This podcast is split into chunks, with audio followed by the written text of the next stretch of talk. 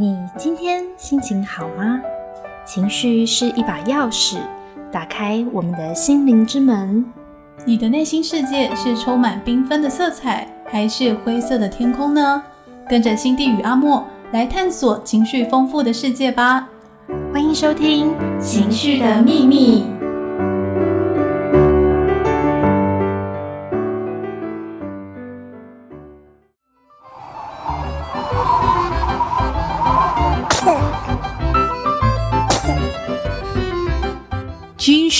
会重感冒。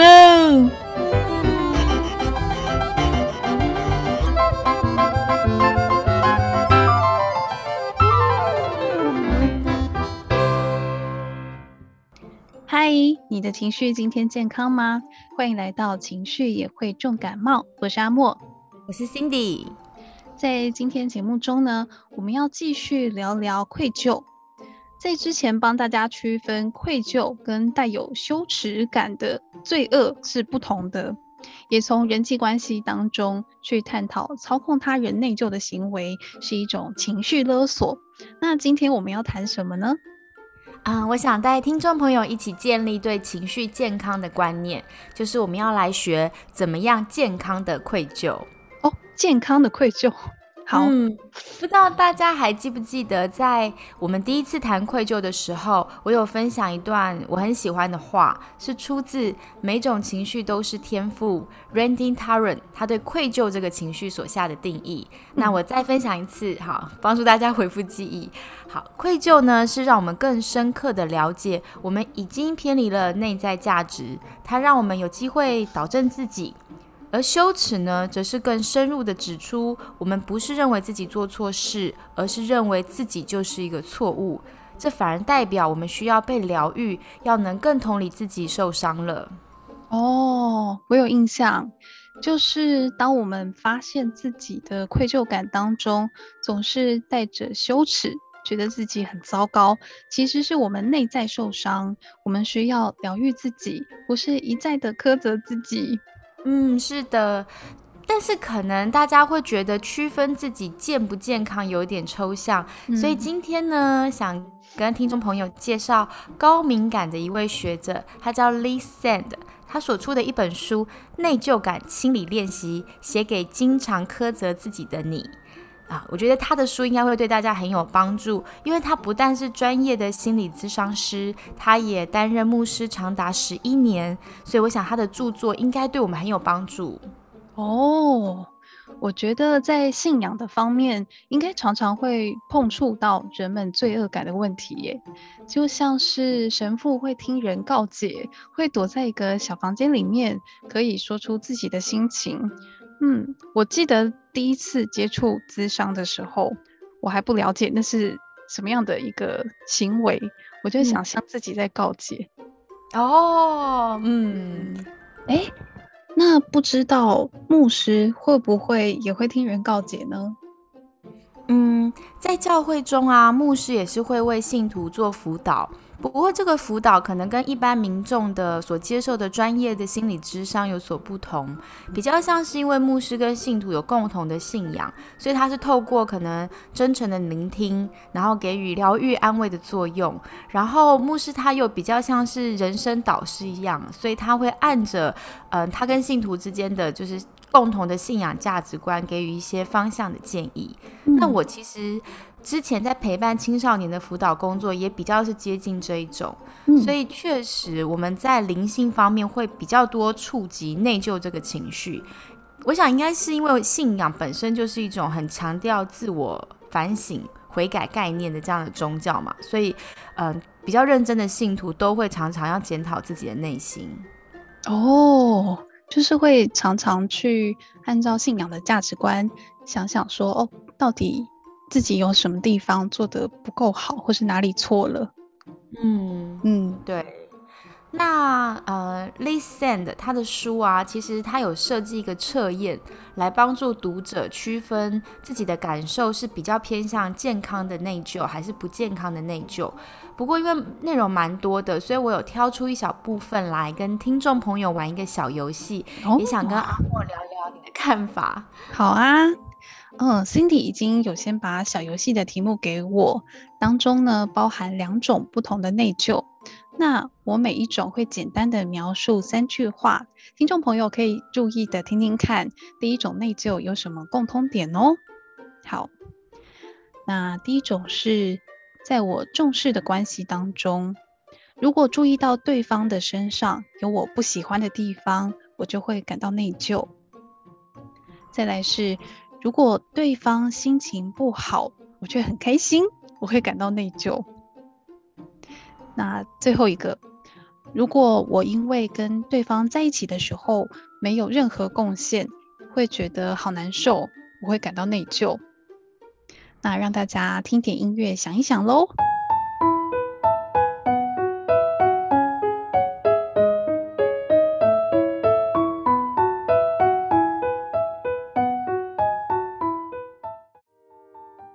不知道听众朋友，你有没有发现这三种的描述所描述的这种内疚啊，焦点好像都是放在我们自己内心的小剧场上耶。嗯，好像不是真的你做出了什么事情，而是你光出现了某些想法，你就感到抱歉。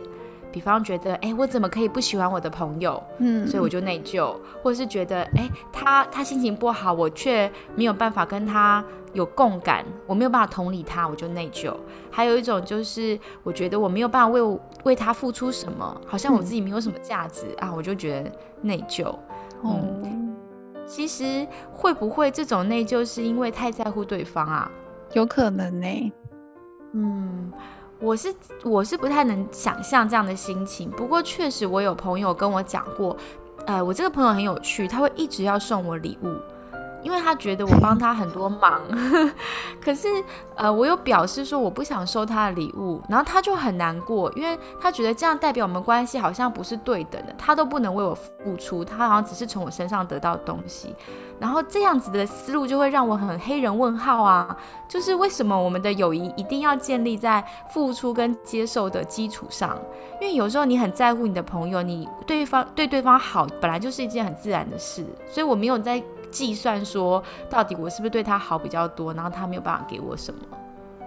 听起来他好像就是单纯想对你好，但是他的目的是为了让自己觉得，嗯，我是个有用、有价值的人。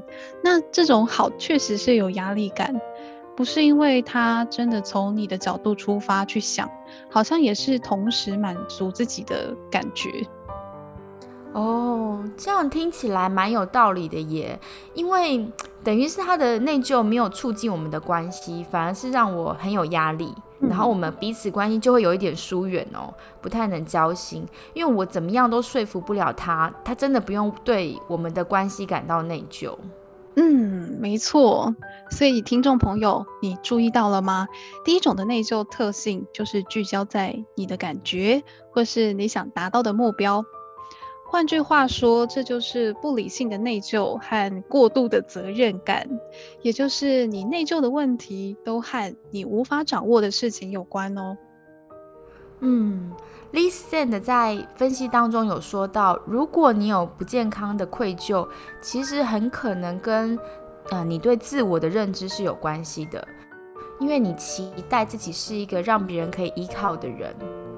嗯，所以你就会很希望你身边的每一个人都会一直感到开心啊，啊，或是对你来说，你的内在会希望自己是一个好的朋友、好的嗯伴侣，或是甚至是一个好的父母、好的小孩，就是你对自己有很多呃，我必须要成为一个怎样的人，这个这个自我评价对你来讲是很重要的，甚至你会要求自己到趋近于完美，做不到的时候，你就会非常的挫折。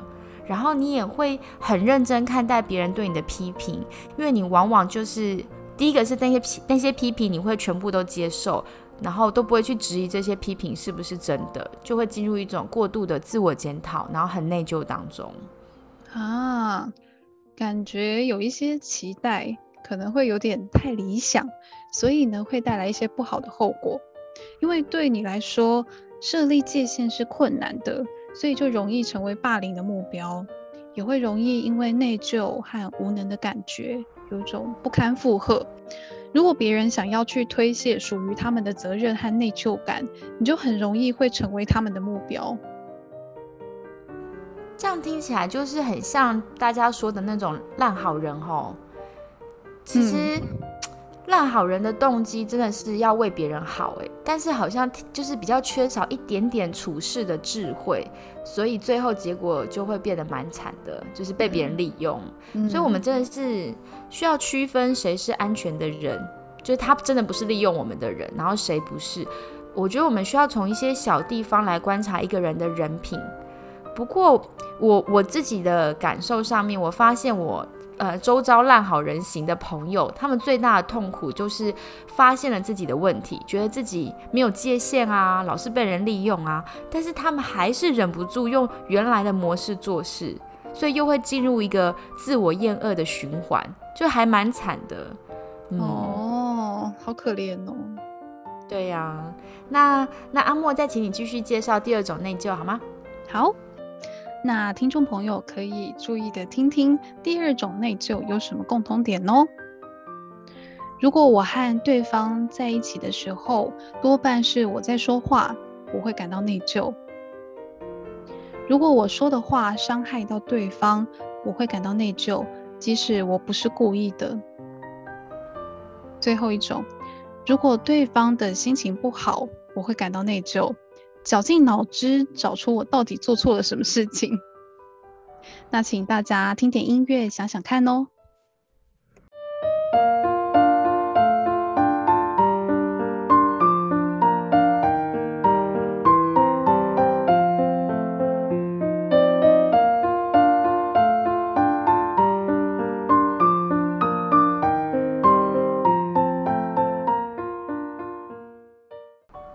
这种内疚啊，跟刚刚的差别，好像聚焦的是两个人的关系，就是不断的试图的检讨跟思考自己有没有办法做得更好。吼，嗯，对，健康的内疚是对别人的痛苦，你会很愿意去考虑到自己是否需要承担部分的责任。如果确实如此，你也已经准备好要做出弥补。那如果你犯了错，不需要其他人来纠正你，因为你会立刻的指正自己，会有健康的罪恶感，并且呢，努力的确保之后不会再发生同样的状况。还有，即使有冲突发生的时候，你会保有弹性，愿意跟对方各退一步，不是没有底线的一直去认错，说啊都是我的错，对不起。嗯，我觉得这样听起来好像就合理多了诶。这这两种内疚最大的差别，应该是到底你聚焦的是自己，还是两个人真实的互动？而且第二种的健康的内疚就没有那么理想化，会比较务实的考虑到，就是到底自己的能力到哪里，就比较不容易陷入不理性的内疚感。嗯，其实呢，良心不安是可以。带领你也会误导你，有时候 良心会说话，良心不安会诱使你想要去弥补某件事情，有时候会带给你一些压力，让你做超越自己能力范围的事情，或是让你对自己的价值观妥协。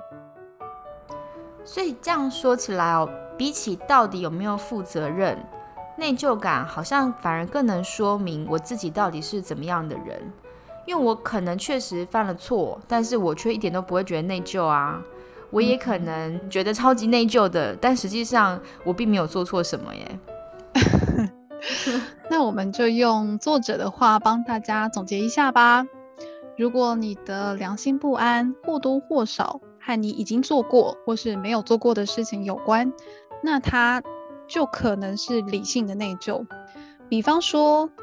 排队的时候不小心撞到别人，你的良心不安会让你想要道歉，这是很合理的事情。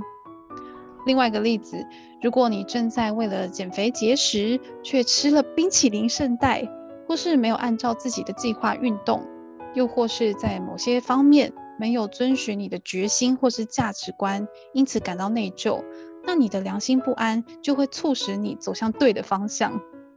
嗯嗯，所以如果我们感到内疚，却搞不清楚确切的原因，就是我搞不清楚到底为什么这么愧疚，那这种内疚感就可能是因为有某一件超出我们控制范围的意外或状况。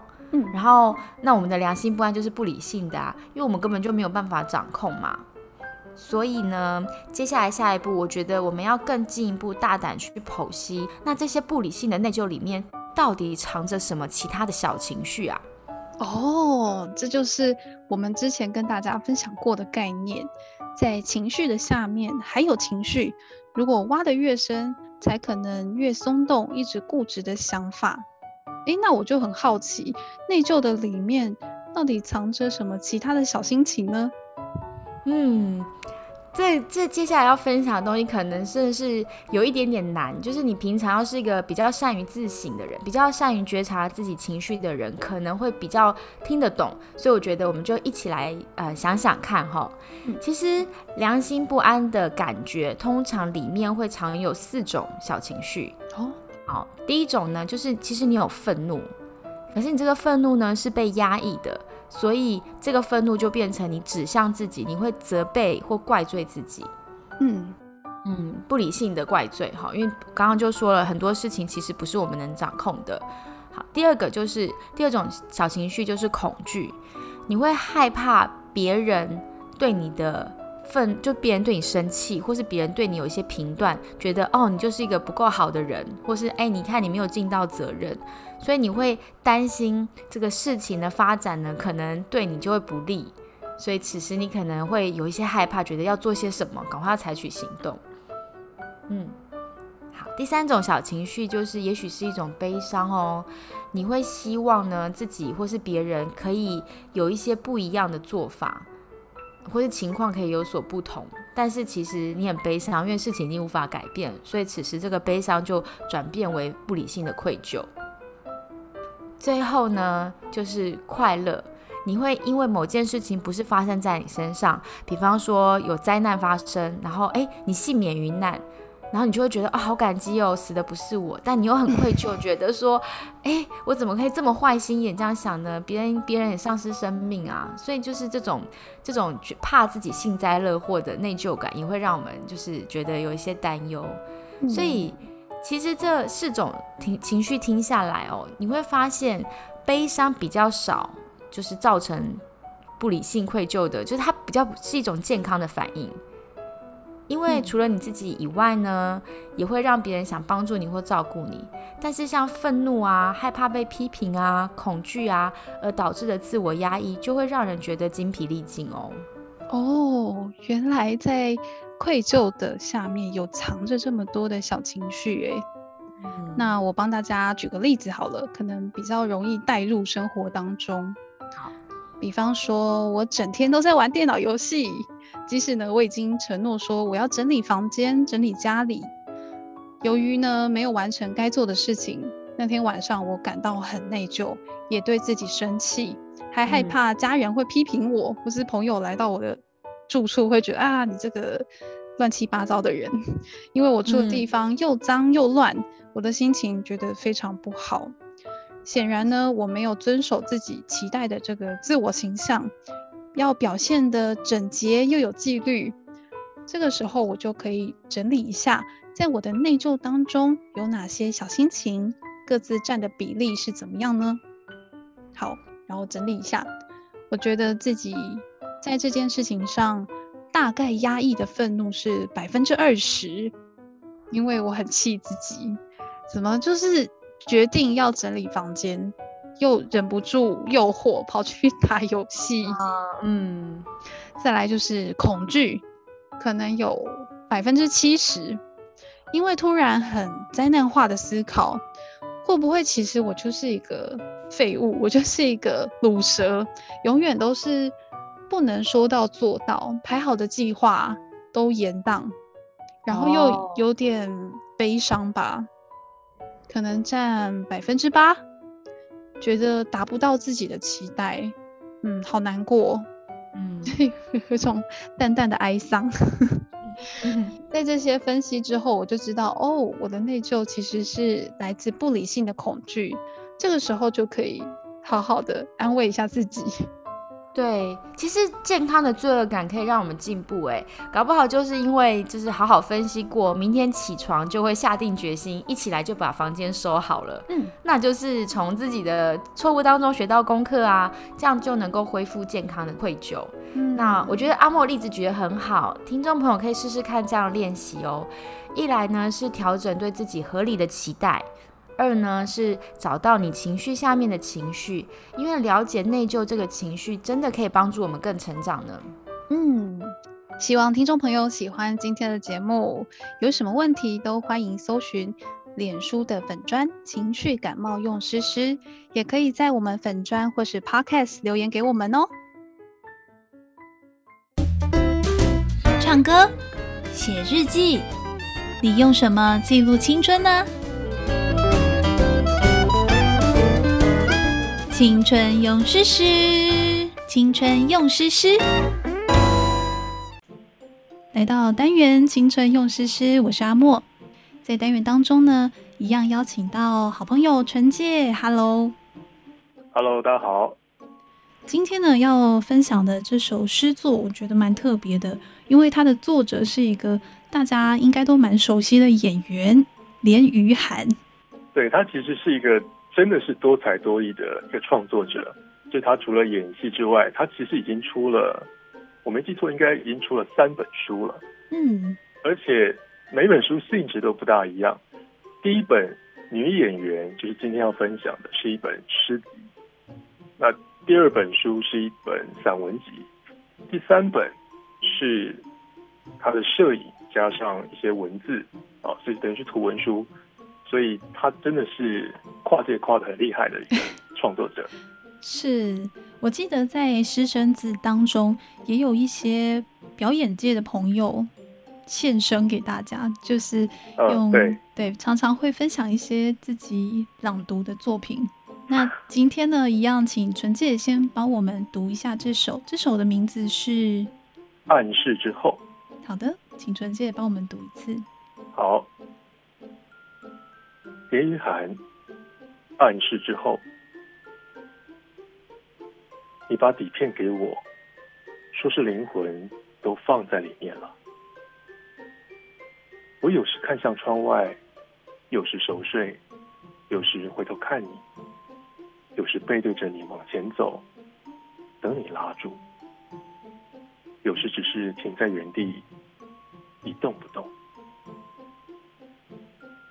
你把这些都留下来给我，我仰头看着一格格的影子，即使被光穿透，依旧不知如何释放被你捕捉到的我。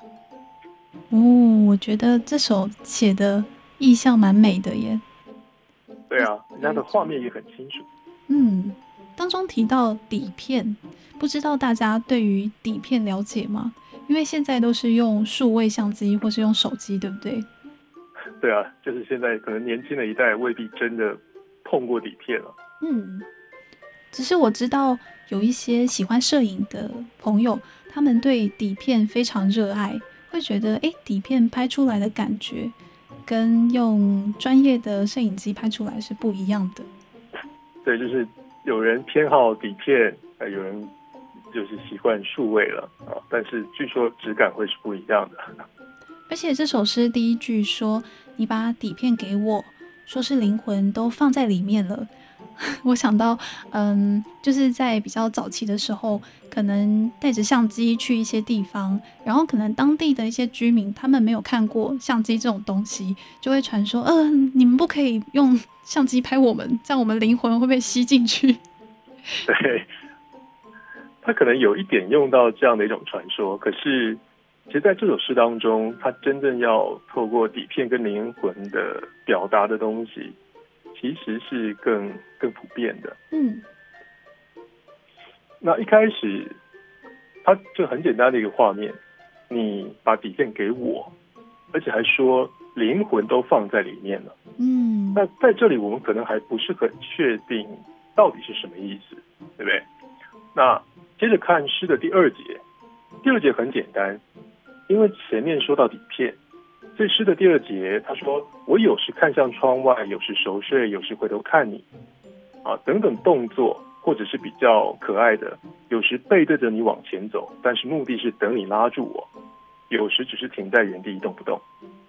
那这代表什么？他所写的这些画面，其实就正是之前那个你用底片捕捉到的我的种种的景象。哦，就是静止画面。对对对，就等于说，照片或底片当中的我是这个样子，种种的样子。哎，那你可以想象说，如果你可以拍到我这么多的样貌，嗯，那自然是表示我们的关系应该是。很亲近的，对对不对？你甚至可以看到我熟睡嘛，或者是我背对着你，是为了等你把我拉住。所以在这边可你可以看到说，在底片当中的我跟你的关系是很好的，嗯。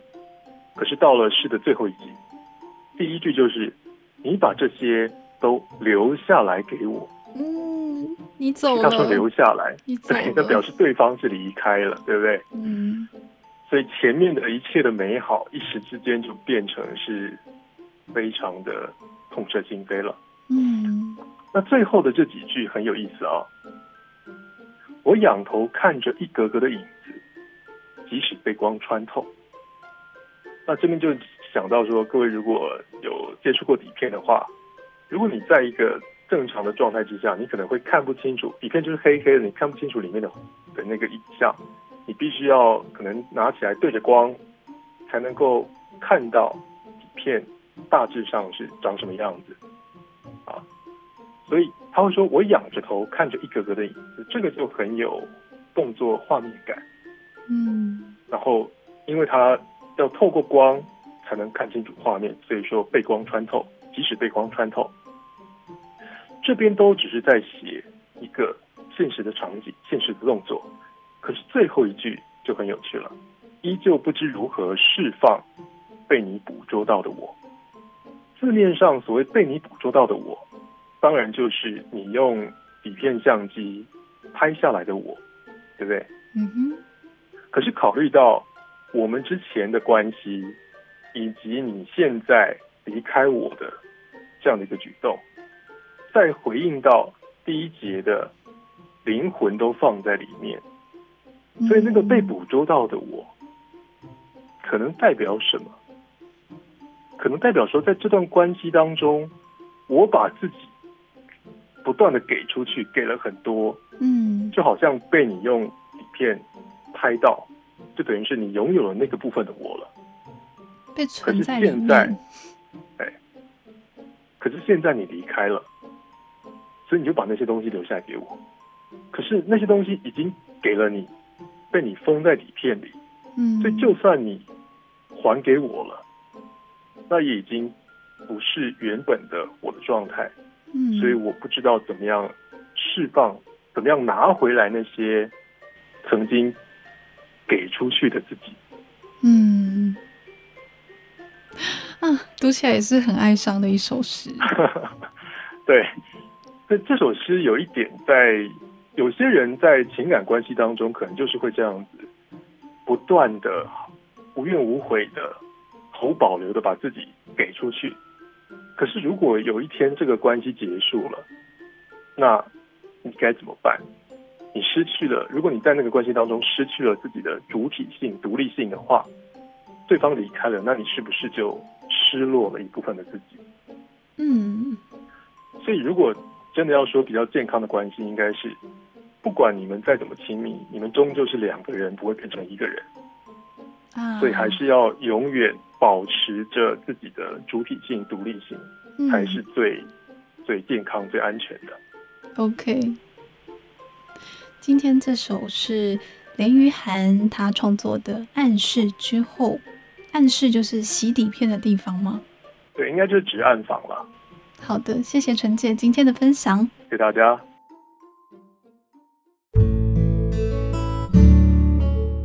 情绪的秘密这个节目是专门为青少年设计的，但其实不管我们在什么样的年纪，都可以一起学习情绪哦。